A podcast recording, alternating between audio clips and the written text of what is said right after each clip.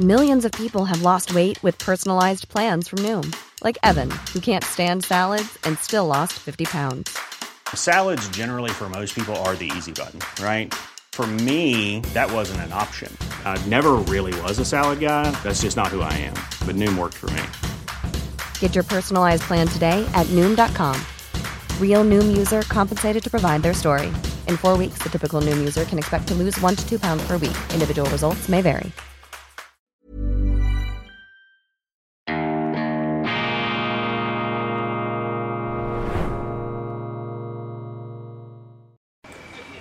Weltwoche Spezial, immer noch live aus London. Und zwar, ich habe jetzt auf Schweizerdeutsch gewechselt, weil wir Claudia neben mir haben. Wir haben tatsächlich eine Schweizerin gefunden. Also die Schweiz ist auch prä präsent bei dem Prozess rund um den Julian Assange da in London. Claudia, erste Frage. Wieso bist du da? Wieso hat es dich von der Schweiz da auf London verschlagen? Ich habe gedacht, es ist echt ein historischer Moment, äh, der letzte Prozess von Julian Assange. Und es ist wichtig, dass man äh, für freien Journalismus dahin kommt. Und Darum sind wir auch hier geflogen, extra für den Anlass. Es ist ja doch eben, historisch, sagst du, besonders. Was stört dich ganz konkret an dem Prozess?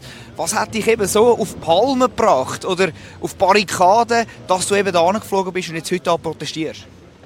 Ich denke, ähm, für mich ist einfach wichtig, dass Journalisten geschützt sind, dass sie können berichten können und dass man, ja, wie man auch gehört, dass nicht der Messenger im Prinzip drankommt, sondern äh, dass man wirklich schaut, über was schreibt sie, dass man es hinterfragt und äh, dass Journalisten können frei arbeiten können, ohne Angst zu haben, dass sie dann irgendwo eingesperrt werden.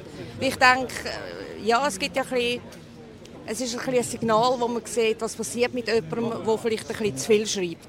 Ja, wie, wie, das ist ja ein gutes Stichwort. Wie siehst du vielleicht heute so generell den Journalismus, den Journalist? Wie liest du Zeitung? Mit was für Gefühl oder was für Hintergedanken liest du, was für Hintergedanken hast du, wenn du am Morgen Zeitung aufschlägst?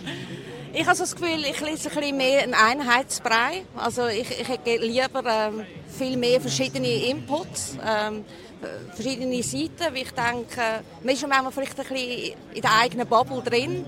Umso wichtiger finde ich, dass man von verschiedensten Seiten sich Sachen anlässt und darüber nachdenkt. Weil niemand hat die Wahrheit bei sich, aber äh, vielleicht äh, gibt es so ein bisschen Puzzlestückchen von überall und dann gibt es ein besseres Bild. Wann hat vielleicht der Julian Assange das erste Mal ähm, deine Attention erreicht? Ist jetzt das erste Mal dir zur Kenntnis gekommen? Und wie vielleicht auch? Wie hast du ihn kennengelernt? Ich glaube, das ist damals, ähm, wo der ganze Fall aufgekommen ist mit WikiLeaks, ist er eigentlich gekommen. Ähm, es ist dann viel darüber geredet worden in Schweden, dass er dort äh, mit den Vergewaltigungsvorwürfen und später habe ich dann ein Interview noch gesehen, ähm, wo das ein bisschen relativiert hat und wo mich dann eigentlich auch ein bisschen zum Nachdenken gebracht hat. Und wie würdest du generell ein das Zeugnis von der Schweiz mit, mit eingeschlossen, die Weltwoche, oder? Mit Berichterstattung über den Julian Assange. Wir sind vielleicht auch nicht perfekt, wir haben jetzt auch nicht das ganz gross gebracht. Wir haben jetzt diese Woche einen Artikel drin. Wie, wie hast du gefunden, ist die Presse in der Schweiz, Tagesanzeiger, NZZ, der Blick vielleicht auch, wie sind wir mit dem Prozess umgegangen, mit der Person Julian Assange, kritisch genug oder zu wenig kritisch? Ähm, ich habe zum Beispiel jetzt bei NZZ einen guten Artikel gelesen, also sehr neutral, aber ich finde es ist ich persönlich glaube an eine neutrale Schweiz und ich finde es auch wichtig, dass wir äh, eine Position dazu haben und, und, und ihm auch einen gewissen Schutz geben. Ähm, ich hätte, ich hätte mir gewünscht, dass ein bisschen mehr darüber berichtet wird, aber doch die Zeitungen haben darüber geschrieben. Und was erhoffst du dir, wünschst du dir vom Ausgang von diesen zwei Tagen jetzt hier in London? Also ich hoffe, dass es nicht zu einer Auslieferung kommt, natürlich. Ähm, und ja, dass er freigelassen wird, weil ich sehe nicht, wo, wo er den Fehler gemacht hat, der das gerechtfertigt.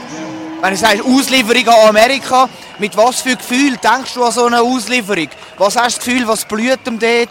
Wie werden die Amerikaner mit dem Julian Assange umgehen? Wenn, er jetzt, wenn es jetzt doch zu dem kommt, wo du nicht hoffst, dass es nicht zu einer Auslieferung kommt, wie denkst du über Amerika? Ich glaube nicht, dass er Amerika überleben wird lang. Aber wer weiß das schon. Hoffen wir es nicht. Vielen Dank, Claudia. Euch danken wir für die Aufmerksamkeit. Wir melden uns wieder, wenn es wieder heißt Weltwoche Spezial. Einen schönen Tag und macht es gut.